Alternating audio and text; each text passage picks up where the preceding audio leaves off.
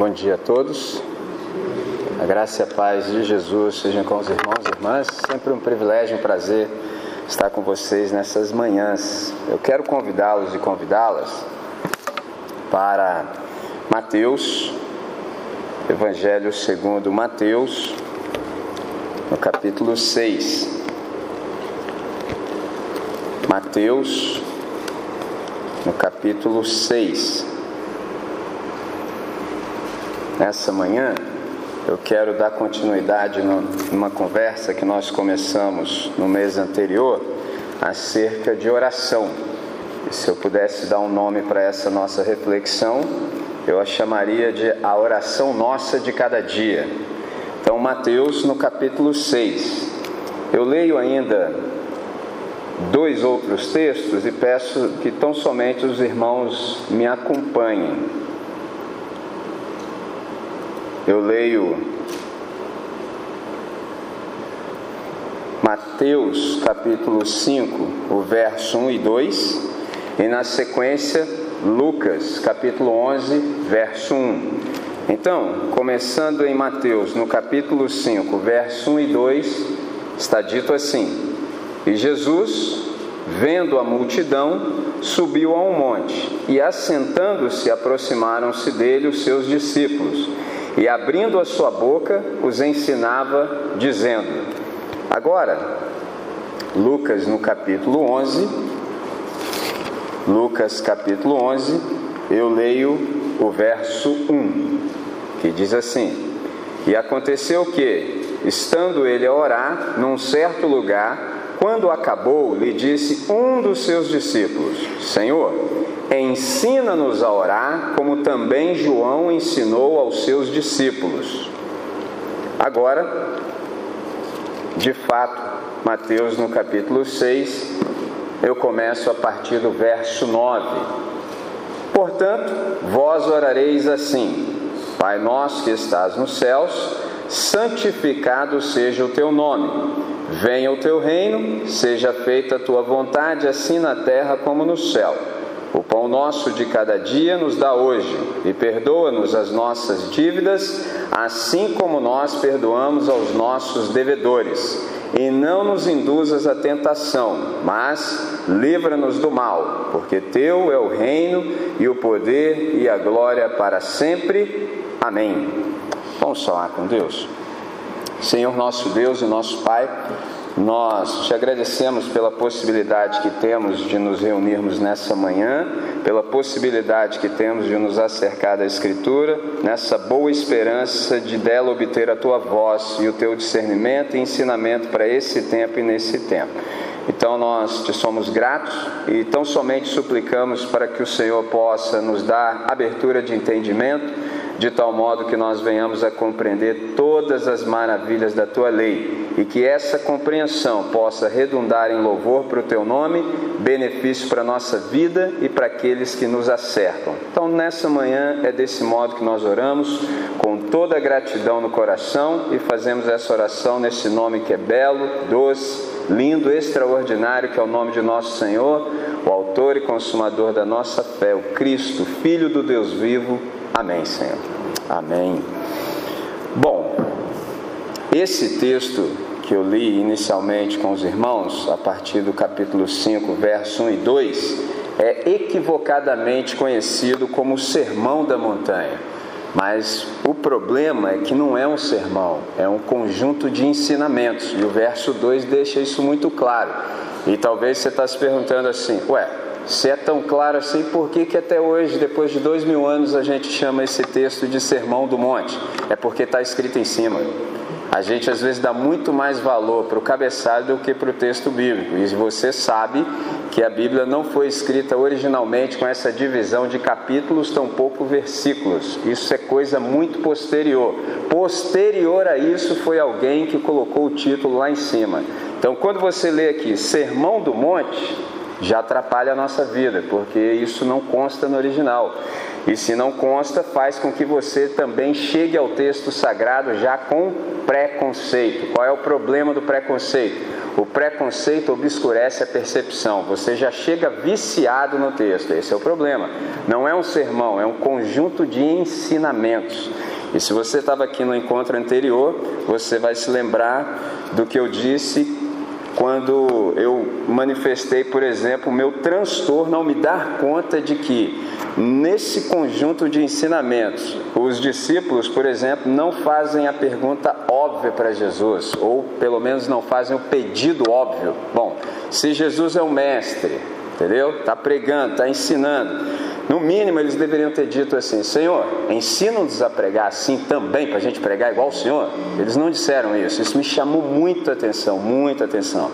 E é interessante que, ao invés de pedirem para aprender a pregar, pediram para que Jesus os ensinasse a orar. E aí eu me lembrei de um outro estudo que eu dei para os irmãos ah, em novembro, em que eu disse que eu aprendi, por exemplo, com Lutero quando ele falou assim: Eu tenho tanta coisa para fazer que se eu não orar pelo menos entre três e quatro horas, eu não faço nada.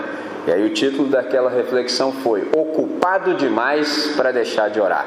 Percebe? Então, quando você percebe que tem um trabalho à frente, um trabalho que não pode ser executado na força do seu braço, a melhor coisa que você faz é orar. Percebe?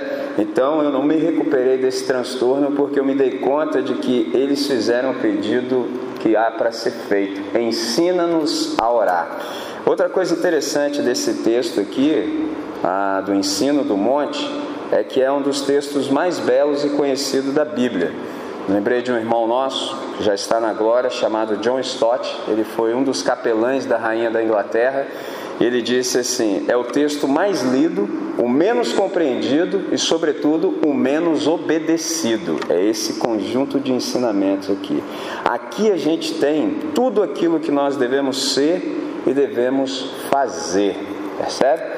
Nesse conjunto de ensinamentos que nós conhecemos como os ensinamentos do monte. Eu creio que não exista, por exemplo, outro texto tão frequentemente repetido como a oração chamada Pai Nosso. No entanto, até que ponto ela é de fato compreendida, até que ponto ela é de fato obedecida. É interessante que essa aqui é uma oração breve, eloquente e completa, pois ela diz tudo o que há para ser dito ao ser que tem prazer em nos receber. Isso é fantástico. Não há aqui, por exemplo, repetição, mas também não há tampouco omissão. Tudo o que é necessário para a nossa existência é contemplado nessa oração. E, portanto, é a oração que nós conhecemos como a oração modelo dominical ou do Pai Nosso. Então, vamos a ela, né? Se é assim, aqui nós temos uma boa notícia, já que nós estamos de fato diante da oração modelo. Qual é a boa notícia? A boa notícia é que a palavra evangelho significa exatamente boa nova, e ela é apta a produzir nos nossos corações vibrações de intensa alegria. Qual é a boa notícia? A boa notícia é que a verdadeira, a verdadeira oração é algo que nós aprendemos, aprendemos e experimentamos. Observe o texto inicial que eu citei aos irmãos, Lucas capítulo 11, verso 1. De uma feita estava Jesus orando em certo lugar e quando terminou, um dos seus discípulos lhe pediu: Senhor, ensina-nos a orar, como também João ensinou aos seus discípulos. Verso 2 do capítulo 5 de Mateus. E ele passou a ensiná-los, dizendo: Observe como é que começa de fato a oração modelo a partir do verso 9. Diz assim: Portanto, vós orareis assim. Essa palavra no original, assim, é ruto, significa desse jeito, é desse modelo, sem fórmula, sem regra. Isso é, mais do que uma forma de orar, Jesus passa a ensinar que orar é uma experiência graciosa e singular na caminhada. Por isso, Jesus começa então a ensinar o caminho do relacionamento. Por isso, ele diz: Portanto, vós orareis desse modo, é desse jeito. Agora, observemos o que está implícito nessa primeira frase aqui. Pai nosso que estás nos céus, santificado seja o teu nome. Isso é um texto riquíssimo. Vamos dar alguns cliques para aumentar a nossa percepção. Observe como é que começa: Pai. Essa é a palavra perfeitamente adequada para se iniciar uma oração. Aí você pode me perguntar, André, se é apropriado, o que, que de fato significa? Significa que nós podemos abordá-lo com uma intimidade jamais imaginada. Se alguém algum dia perguntar para você qual é a diferença da sua religião para as demais, você tem duas maneiras de responder. Primeira, eu não tenho religião. Isso é a primeira. Mas se você não quiser matar a questão assim, você pode dizer assim: só eu e os meus irmãos podemos chamar a Deus de Pai. Ninguém no universo pode chamar Deus de Pai. Percebe? Ninguém, ninguém, só nós. Porque nós estamos num novo relacionamento com a Trindade. Qual é o nome do relacionamento? É um relacionamento de adoção, de paternidade. E isso é fantástico. Ninguém jamais concebeu a possibilidade de chamar Deus de Pai, como Jesus nos ensina. E esse Pai aqui, essa palavra no original é Abba. Que é Abba? Tem gente que pensa que pode se referir a Deus como, por exemplo, um paizinho, não chega tanto. Essa palavra aba, a ideia é como? Lembra quando o seu filho, você que os tem, não sabia sequer pronunciar a palavra pai, saía apenas um balbuciar? Ou seja, ele não sabia falar, mas ele conseguia reconhecer a sua identidade. É isso que Jesus está falando. Você não sabe dizer, mas você sabe, você sabe quem é. Então, quando nós nos relacionamos com a primeira pessoa da Trindade, é com esse nível de intimidade que nós nos aproximamos dele. É algo fantástico. Nós temos temor e temos tremor, mas nós não temos mais medo de Deus. Quem não conhece a Deus tem medo de Deus, não é o nosso caso, ou pelo menos não deveria ser. Nós não temos medo de Deus. E se alguém ainda tem dúvida no coração, é muito simples. Você tem medo de um Deus que cabe no berço? Percebe? Ninguém tem medo de um Deus que cabe no berço. Por quê? Porque ele se reduziu, reduziu, reduziu, reduziu, e eu vou parar aqui porque senão não vou acabar nunca. Então, a ponto de caber no berço. Ninguém tem medo de criança. É uma comunicação extraordinária.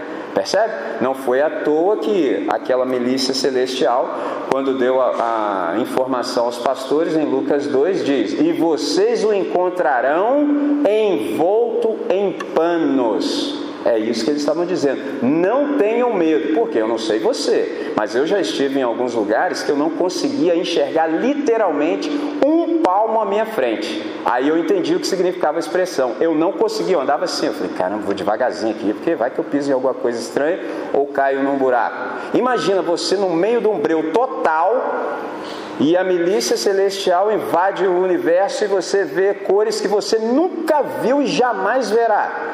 E eles dizem: Hoje vos nasceu na cidade de Davi o Salvador. Você pensa, uau, se os anjos são lindos assim, tem esse espetáculo todo que me deixa terrificado, imagina ver Deus encarnado. Percebe? Então os anjos se antecipando disseram: Não tenha medo. Fiquem tranquilos, vocês o encontrarão envolto em panos. Quem tem medo de um Deus frágil? Ninguém tem medo de um Deus assim. Percebe? Mas quando essas compreensões do Evangelho não encontram espaço no nosso coração, não tem jeito, a gente acaba vivendo mal. E eu insisto sempre com os irmãos: a gente só vive mal se a gente quiser. Se a gente não quiser, o Evangelho tem exatamente essa boa notícia para cada um de nós. Nós podemos nos relacionar com Deus nessa dimensão aqui, com essa profundidade, com esse nível de intimidade jamais inimaginável. Nós podemos nos relacionar com o Pai e abordá-lo como, como de fato o Pai. Nós podemos nos relacionar com a Trindade, com a primeira pessoa, com esse nível de intimidade. E é interessante isso porque em toda situação normal, o pai é o amigo, o pai é o protetor e o pai é o abrigo. Então, quando Jesus começa a nos ensinar sobre esse nosso relacionamento, é por isso que ele escolhe a palavra perfeita, Pai. Mas ele não diz só isso. Ele diz assim: O Pai é nosso. Quando ele disse que o Pai é nosso, ele disse muita coisa também. Por quê? O que, que, ele está nos ensinando? Que o acesso a Deus é democrático. Percebe? Afinal, o Pai é nosso e não apenas meu, não é Pai meu, é Pai nosso. Qual a implicação? Eu posso permanecer na presença de Deus quanto tempo eu quiser. Aliás, nem preciso sair. Quando essa compreensão encontra espaço em nós, a nossa oração muda. Eu, às vezes, estou em vários ambientes diferentes e aí convoca-se, assim, pelo menos dois irmãos para orar, né? Aí o primeiro irmão, querendo fazer bonito, diz assim: Senhor, entrando em Sua presença, eu confesso que eu oro com o espírito e com a mente, né? Eu penso assim, irmão, mas onde é que o senhor esteve esse tempo todo?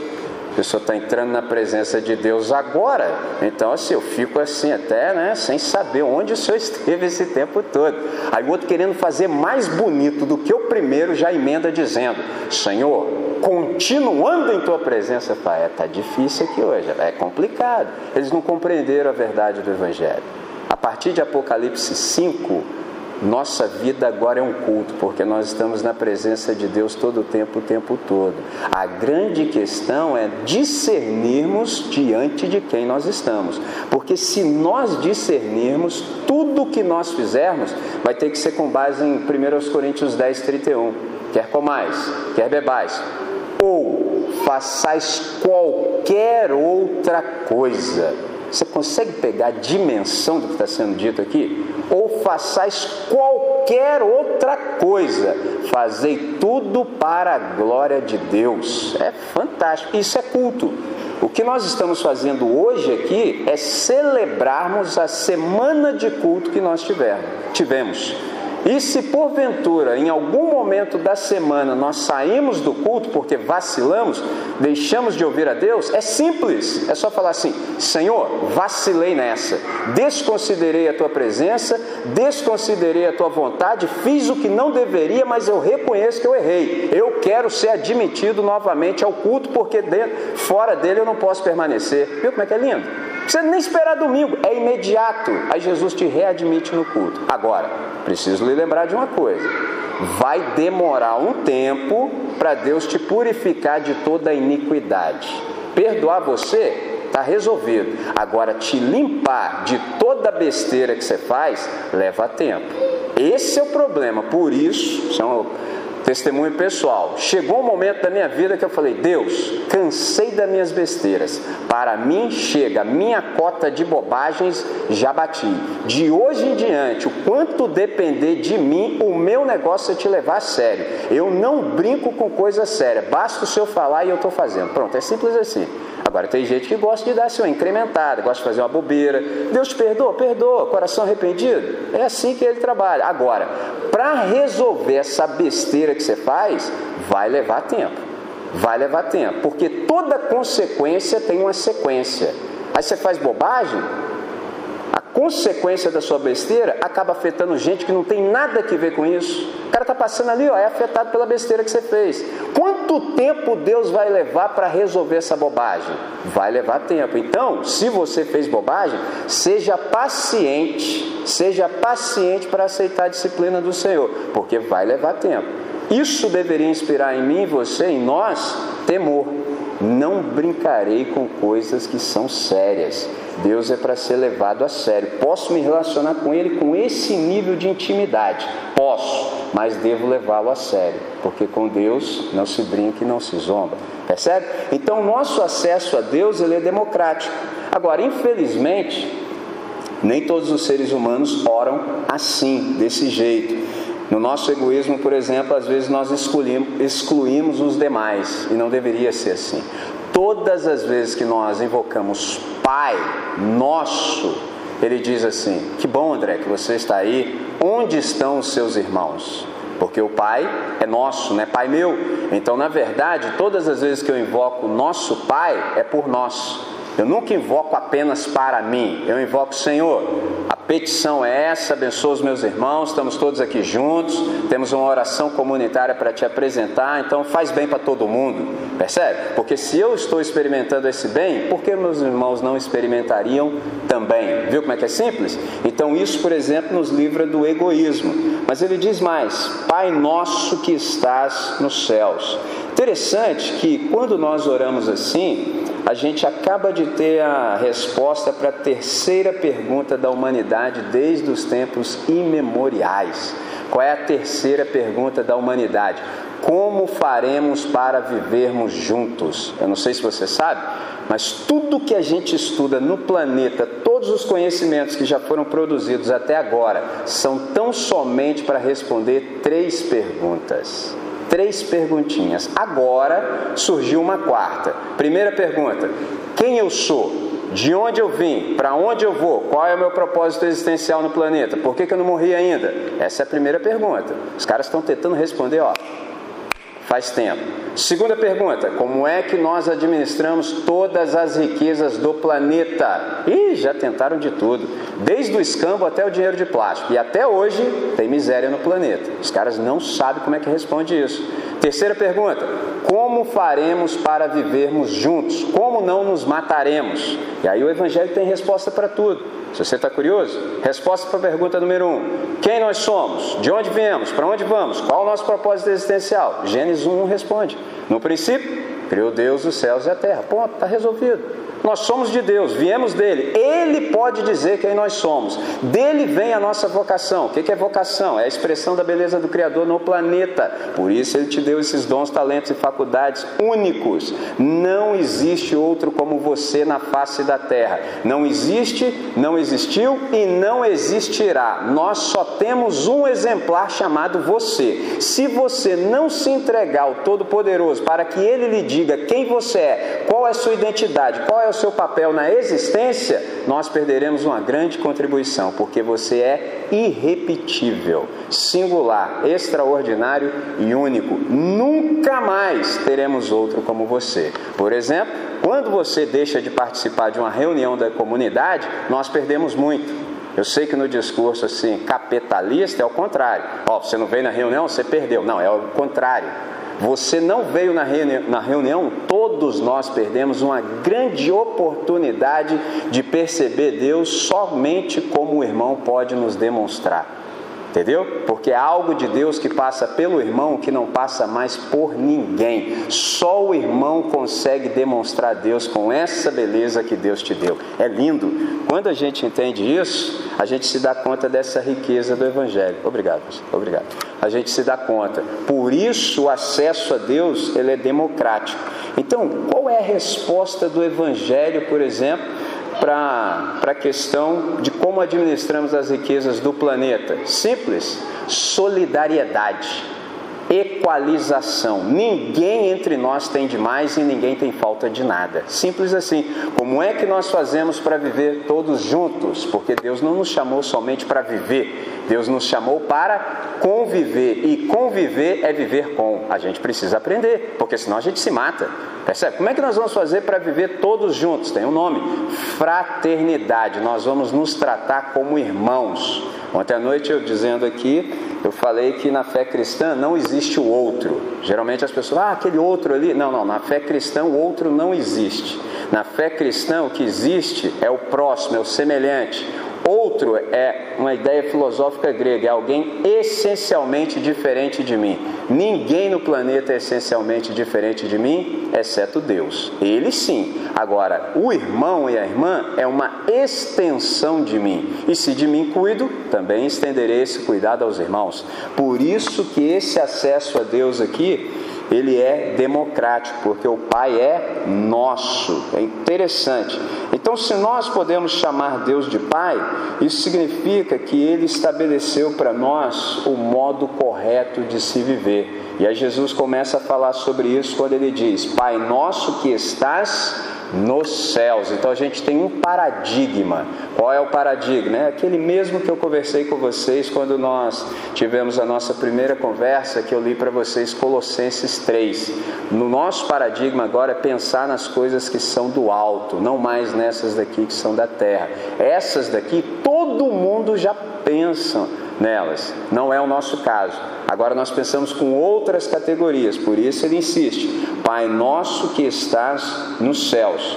Então, a primeira ideia aqui é de conexão. Tudo começa de fato com essa nossa relação incrivelmente íntima que nós temos com o Pai. E não é uma relação, por exemplo, tão somente individual ou tampouco individualista, mas é uma, oração, é uma relação em família. E isso, se você prestou bastante atenção no texto que eu li, já ficou claro, porque o discípulo que viu Jesus orando pediu o seguinte: Mestre, ensina-nos. Ele viu, mas ele não pediu, ensina-me. Ensina-nos, ou seja, há algo de Deus que a gente só consegue aprender em comunidade. Eu lido com pessoas hoje que não dão mais valor, por exemplo, para reunião coletiva e comunitária. Aí de vez em quando eu preciso dar uma espetada nos caras para ver se eles conseguem pensar. Eu disse a eles: olha, onde estiverem dois ou três reunidos em meu nome, ali eu estou. Porque já me disseram, André, mas o texto bíblico diz assim: onde estiverem dois ou três reunidos, a gente pode fazer a reunião. Até mesmo numa mesa de bar tomando gelo? Eu falei: não pode não.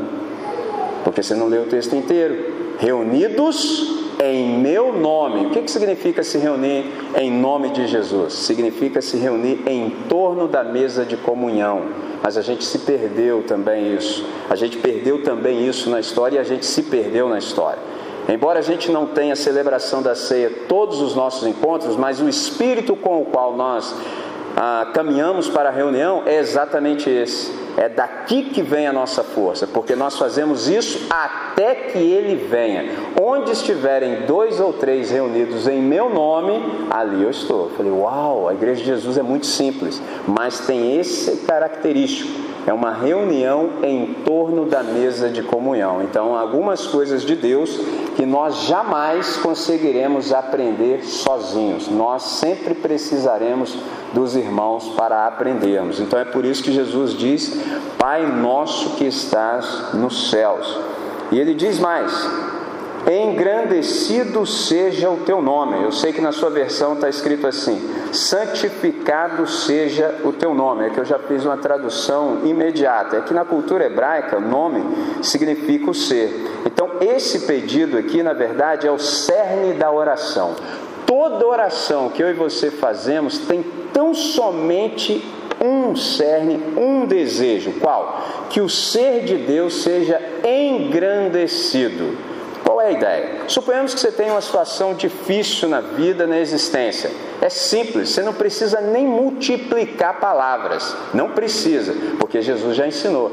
Basta tão somente, seja qual for a circunstância que lhe acomete no momento, é simples. Basta você dizer: Pai, santificado seja o teu nome nessa circunstância. Ponto. Pode ir feliz para casa que já foi. Agora, tem vezes que a gente multiplica a palavra e fala e fala e fala, mas não consegue dizer o cerne de toda oração. Qual é o cerne de toda oração? Para que o nome de Deus, o ser de Deus, seja engrandecido. Qual é o segredo dessa oração? Se eu pudesse dar um nome, eu chamaria de a oração que resolve tudo. Por que, que ela resolve tudo? É simples. Para que o ser de Deus seja engrandecido em toda e qualquer circunstância, Deus precisa resolver o que há para ser resolvido. Por isso que quando eu oro, eu sempre digo assim: vamos falar com quem resolve? Na minha mente, embora eu não diga sempre, eu estou pensando assim: agora eu vou invocar o Pai para que ele santifique o ser dele nessa circunstância. Agora, para ele santificar o nome dele nessa circunstância, ele vai ter que resolver o que há para ser resolvido. Simples assim. Você tem problema em casa, você tem problema no lar, tem problema no trabalho, seja onde for. Simples. Pai, santificado seja o teu nome nessa situação.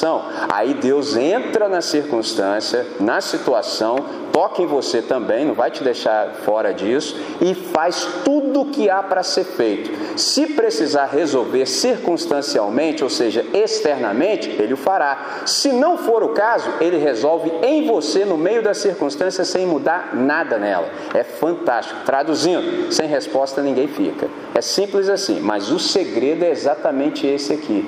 É preciso clamar: santificado seja o teu nome, engrandecido seja o teu ser. Agora, para que isso se efetive, observe o que está dito no texto: santificado seja o teu nome, venha o teu reino. Seja feita a tua vontade, olha o paradigma, assim, ou seja, desse jeito, do jeito que é no céu, que também seja aqui na terra. Interessante isso, por quê? No céu, a vontade de Deus é feita imediatamente, com velocidade, na terra não. Na Terra já tem dois mil anos que a igreja está aqui e as coisas, os irmãos sabem, não estão melhorando e precisam informar de acordo com o Evangelho. E não melhorarão. Só como assim, André? É, está escrito. No mundo tereis aflições. Não melhora esse negócio. Nós estamos num processo constante de transformação. Não é que Deus está nos melhorando, não, porque a fé cristã não acredita em gente melhorada. A fé cristã acredita em gente transformada. Foi por isso que Deus nos matou. Quando nós nos encontramos com Jesus, Ele nos matou e depois nos ressuscitou, porque senão era só colocar um remendinho. Percebe? Às vezes eu estou em alguns ambientes, né? O pessoal está precisando ali de uma cura, aquela coisa toda. É lógico que eu não vou falar isso, porque os irmãos vão querer matar mais ainda. Mas eu penso assim: é, curar o irmão vai ser fácil. Isso aí para Deus é nada. Agora, não é esse o cerne do Evangelho, né? Aí você acha que o cara vai gostar de ouvir uma dessa? Não vai gostar, mas eu sei. Aí eu tento dizer com todo o amor do meu coração que a questão não é a cura, a questão é a ressurreição. Porque Deus te curar, isso aí para ele, vou falar na gíria, é dois palitos, é mole. Agora você vai morrer novamente. Agora, o interessante é uma vez que você morra, ele te ressuscite. Aí é fantástico. Essa é a nossa promessa. Porque toda cura, por mais extraordinária que seja, e toda cura o é, é só um remendo, é só o meu apelido, é Michelin. Percebe? Você vai morrer novamente. Agora, a partir do momento que você está em Cristo Jesus, aí eu e você estamos aguardando a ressurreição. É fantástico. Mas se o Espírito do Evangelho não encontrar espaço em nós, qualquer gripe te deixa como? Ai meu Deus, não, fica tranquilo, irmão, fica tranquilo. Está tudo assegurado. Você é um ser de transformações infindáveis. O negócio aqui fora ó, só está piorando, mas você só está sendo transformado de glória em glória. É fantástico. Então vai continuando aí celebrar o nome de Deus. Por isso que o nosso louvor é incircunstancial. Seja feita a tua vontade assim na terra como no céu. Qual é a petição aqui? Deus, nós queremos ser os teus agentes de transformação da realidade, porque aqui na terra a tua vontade nem sempre é abraçada, nem todos os seres humanos sentem prazer no Senhor, mas eu, juntamente com os meus irmãos, somos desse novo time, nós somos do time da adoração, nós sentimos prazer no Senhor, e como nós sentimos prazer em Ti, nós estamos suplicando para que essa tua vontade, que é boa, perfeita e agradável, que é a norma de funcionalidade do universo, que dá sentido e significado para a nossa vida, que ela também seja experimentada aqui no planeta. E para isso, o Senhor pode contar conosco. Viu como é que é lindo? Ao invés de nós termos dedos acusadores, nós temos aquelas mãos que recebem. Senhor, pode me usar, pode colocar o meu nome nesse negócio aí que eu estou à disposição. É algo fantástico. Mas o texto segue em frente dizendo assim: O pão nosso de cada dia nos dá hoje. Isso aqui também é fantástico. O que está sendo dito aqui? Deus está sempre pronto para responder às nossas necessidades. Necessidades, porque pão é um alimento básico, por isso que ele é usado como símbolo. Traduzindo, miséria no planeta é uma afronta ao Deus Altíssimo porque o pão é nosso, o pão não é meu. Suponhamos que na minha casa chegue dez pães e eu preciso apenas de três para sobreviver. Se chegou dez pães em minha casa, significa o seguinte: há outros sete irmãos, pelo menos, clamando pelo pão que é nosso. Aí Deus falou assim: sim, já sei, pode ficar tranquilo, deixei os pães sob a administração do André. É só passar lá e pegar. Se é que Deus já não vai me dizer antes, vai lá e entrega. Pegou a ideia? Então é simples assim. Quem ora pedindo por pão nosso tem que se disponibilizar a ser padaria da Trindade. Pegou a ideia? Agora você vai ser padaria da Trindade. Qualquer pessoa que tiver necessidade no planeta vai aparecer diante de você, se é que Deus não te levar antes. É simples assim, porque o pão não é meu, o pão agora é nosso. Eu não posso reter, eu preciso compartilhá-lo. E é interessante que uma palavra que a gente usa muito na fé cristã é companheiro.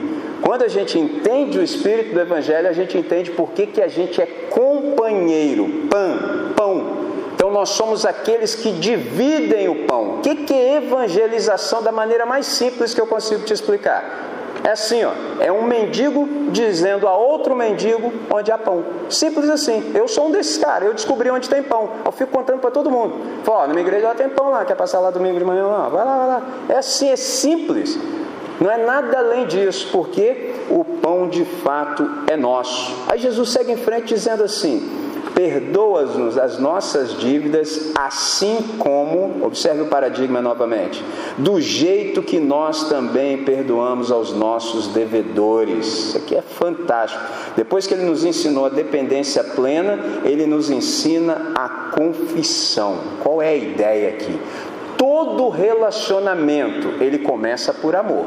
Observe isso. Todo relacionamento começa por amor, mas só pode ser mantido por perdão. Sem perdão é impossível que nós nos relacionemos bem, por uma razão óbvia. Em algum momento da nossa caminhada, sendo quem nós somos, nós feriremos aqueles que estão ao nosso redor. E se não houver perdão para a manutenção dos relacionamentos, não tem jeito.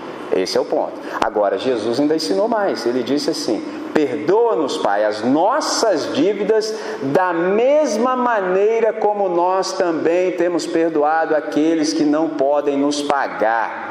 Traduzindo, se você ainda não pegou, Senhor, só me perdoe a medida com a qual eu também perdoo os meus irmãos. Se eu não perdoo ninguém, eu também não quero ser perdoado. Você aguenta um negócio desse? Você aguenta a vida assim? Não tem como. Por isso é que a gente vive mal, porque a gente quer o perdão de Deus, mas a gente não quer saber assim de disponibilizar perdão. Eu, por exemplo, tem um montão de gente aí que já pecou contra mim, mas é muito, pode fazer fila. Os caras até hoje não me pediram perdão, mas isso é problema deles, isso não é problema meu. Quando eles resolverem pedir perdão, eu já estava pronto, ó. Muito tempo. Eu não preciso que eles me peçam. Eu já estou disponível. Perdão já estava disponível. Eles é que não estão vivendo bem. Percebe? Que aí você chega de um lado do corredor, o cara troca de corredor porque ele tem problema com você, não eu com ele. Eu estou resolvido há tempos. Desde o dia em que eu abracei a fé cristã, eu percebi que nós precisamos apostar uma corrida com quem nos ofende. Vamos ver quem chega primeiro na cruz. Entendeu? É assim, o cara te ofendeu, você sai correndo, chega primeiro na cruz, porque se você não chegar primeiro na cruz, o adversário está aí, ó, aí estraga todo o relacionamento, aí fica complicado, aí já não dá mais para falar Pai Nosso, porque você tem dificuldade com o irmão, por exemplo, há momentos na celebração em que se diz, dê um abraço naquele que está ao lado. Nossa, é porque vocês não conseguem ver a visão daqui, o negócio é feio. O camarada abraça porque fica até feio não abraçar, mas é aquele abraço lateral. Entendeu? Dizendo assim no coração: chega para lá, desgraçado. Literalmente, é porque o pessoal não tem esse coragem de verbalizar, mas está vendo, está todo mundo vendo, só ele que não percebe. Perdoa-nos, Senhor, da mesma maneira como nós temos perdoado aqueles que nos têm ofendido. Essa é a única maneira dos nossos relacionamentos subsistirem Todo relacionamento começa por amor, mas só pode ser preservado e mantido por perdão. Se nós não nos disponibilizarmos a perdoar, não há possibilidade de convivência. Deus nos chamou não só para viver, mas também para conviver. E conviver é viver com. Sem perdão é impossível, não tem jeito. E aí ele conclui dizendo assim: ah, perdoa as nossas dívidas assim como nós perdoamos aos nossos devedores, e não nos induzas a tentação, ou não nos deixes cair em tentação, mas livra-nos do maligno, porque teu é o reino, o poder e a glória para sempre. Amém. O que, que Jesus está nos ensinando aqui? Não nos deixes cair em tentação. Depende da versão que você usa, pode estar cair ou não nos induzas à tentação. A melhor tradução seria: não nos deixes entrar em tentação. Por que, que não nos deixes entrar em tentação em vez de não nos deixes cair? Cair é para quando você está dentro. Só que a proposta do Evangelho é que sequer você entre em tentação. Olha como é que é lindo. Por quê? Porque já houve alguém que experimentou todas as tentações que eu e você experimentaríamos aqui na existência. Com um detalhe: ele as venceu. Se Jesus venceu todas as tentações em meu lugar, por que é que eu sequer preciso entrar? Cair está fora de cogitação. Percebe? Agora, quando o evangelho não entra em nós, aí a gente às vezes está lá no olho do furacão e aí que lembra, Senhor, aí está longe, irmão. Percebe? Nós sequer precisamos entrar. Jesus foi tentado com toda sorte de tentações e provações com as quais nós nos depararíamos na história. E ele venceu. Se ele venceu, ele é de fato vencedor. Eu e você estamos numa categoria melhor ainda. Só que isso, André? É, ué, vou só lembrar o que você já sabe. Nós somos mais do que vencedores. Então é assim: Jesus venceu conquistou tudo para nós e nós só vivemos desfrutando dos méritos de Cristo Jesus obtidos pela cruz do Calvário. Só vive mal no planeta quem quiser. É fantástico, precisa até recuperar o fôlego. E aí ele conclui assim: livra-nos do maligno. Qual é a ideia? É assim: que mal o mal pode fazer para você que já é de Jesus de Nazaré? Pensa.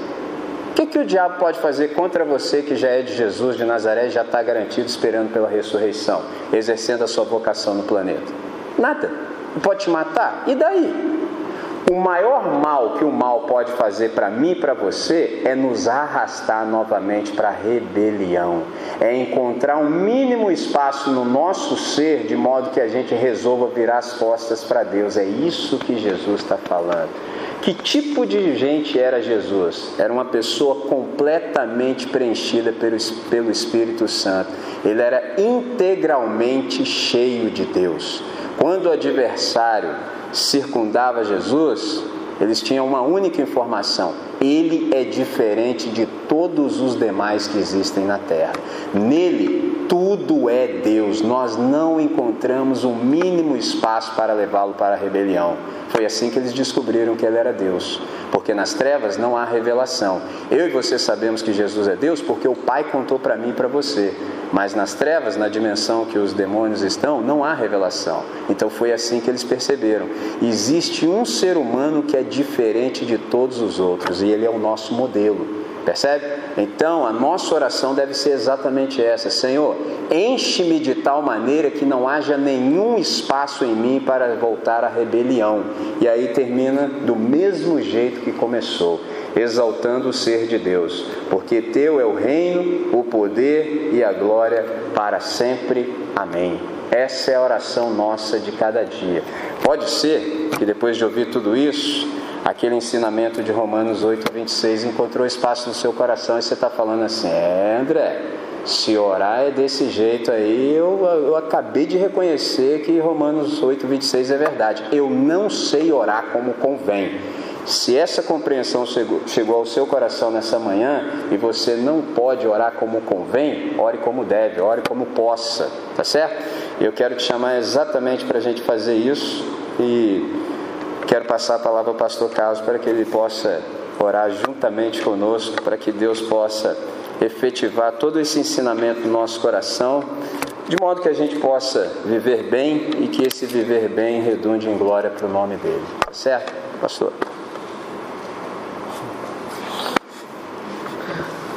Irmãos, eu tenho dito a vocês e, e repito, realmente creio que a gente só vai realmente fazer feio, né, como a expressão que o André usa, né, ou algo parecido, a gente só vai errar se a gente realmente quiser. Porque Deus tem sido extremamente claro conosco e insistentemente tem nos falado ao coração. Então eu convido os irmãos para estarmos realmente nos colocando nesse lugar de sujeição à ação poderosa do Espírito do Senhor. Porque Ele é muito claro em tudo que Ele fala. Mas ele é muito gentil e ele não é capaz, apesar de poder fazê-lo, mas pela sua maravilhosa maneira de, de ser, de, a sua essência, Deus não invade o coração de ninguém. Então, às vezes, nós estamos, nós, eu digo não esse grupo, mas nós, seres humanos, nós estamos apanhando a vida, sabendo o jeito certo de viver. E Deus, na sua maravilhosa graça, aguarda a oportunidade para agir. E quando a gente diz, Senhor, pode agir. E às vezes muitos, ao dizer isso, já dizem machucados, extremamente feridos, se bem que não precisavam ter sido tão feridos assim, mas às vezes pela rebeldia, né? Estão machucados pela vida. Mas ainda assim, Deus vem e age. Então, irmãos, nesta manhã, eu penso, nós não precisamos nos machucar para experimentar de Deus. A gente pode experimentar desse Deus agora mesmo. Aqueles que estiverem hoje no culto da manhã, no próximo momento que estaremos como igreja reunida celebrando ao Senhor, talvez os irmãos percebam alguns textos que nós ouvimos ontem, o pastor André falando, e agora de manhã, no matutino, se repetindo nesta manhã também. E eu vejo isso, a ação do poder de Deus, preparando e, fortalecendo a sua própria vontade, ou melhor, expressando para nós a sua vontade, para que a gente viva mais e viva melhor também. Aproveitemos essa oportunidade, irmãos, e nos santifiquemos ao Senhor.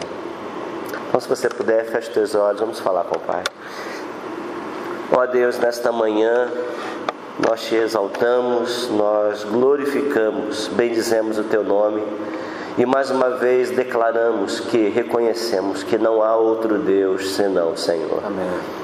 Que é maravilhoso, que é o Deus perfeito, que é pleno e esse Deus que tu és, o único verdadeiro que se revela, se manifesta em Sua Santa Trindade, se preocupa em cuidar de nós. E eu te agradeço, Pai, porque nesta manhã, mais uma vez, que grande privilégio poder ouvir a tua palavra, poder ler a palavra do Senhor e poder experimentar ser lido também por ela. Amém. Porque, ó Deus, é exatamente este encontro entre eu ler e ser lido que o Senhor completa a sua obra na minha vida. Verdade. E eu te agradeço, ó Deus, porque ainda mais o Senhor tem me falado nesta manhã. E eu lhe peço, Pai, que tu me ajude e ajude os meus irmãos para que saibamos orar. Orar assim como o Senhor nos ensina. Ó Deus, nos dê a graça de que de estarmos sempre nesse espírito de oração e que a nossa vida na prática possa, ó Deus, realmente declarar o quanto nós te amamos, o quanto nós estamos sujeitos à ação do Teu Espírito. Ó Deus, porque só assim, verdadeiramente, o Senhor estará a cada momento ainda mais completando em nós o Teu querer. E assim, ó Deus, seremos de fato luzeiros sobre esta terra que está em trevas. Mas não somente, ó Deus, para abençoar outros, mas primeiramente para também sermos abençoados por Ti porque a ação do Senhor em nós nos completa, nos alegra, e aí, consequentemente, ó Deus, aqueles que estão ao nosso redor veem a glória do Senhor. Por isso, Pai, complete a tua palavra no nosso coração nesta manhã e nos dê a graça de continuarmos sempre firmes na tua presença, Amém. sempre interessados em ti. Pai, muitas vezes nós temos ouvido pessoas pedirem para que o Senhor fique com elas, mas nesta manhã entendemos, o Senhor deseja isso. O grande desafio é se nós queremos ficar contigo. Então, Pai, nos dê a graça de estarmos contigo a cada instante, em nome de Jesus. Amém. Amém. Amém. Amados, vamos então ao salão social, vamos tomar um café juntos e ali também glorificar o nosso Deus.